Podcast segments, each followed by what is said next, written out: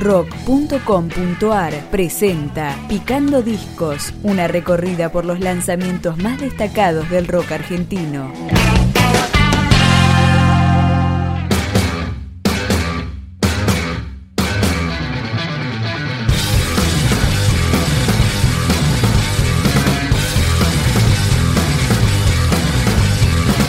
Cuarto material del trío cordobés Eruca Sativa. Se llama Barro y Fauna comenzamos a escucharlo con Inercia.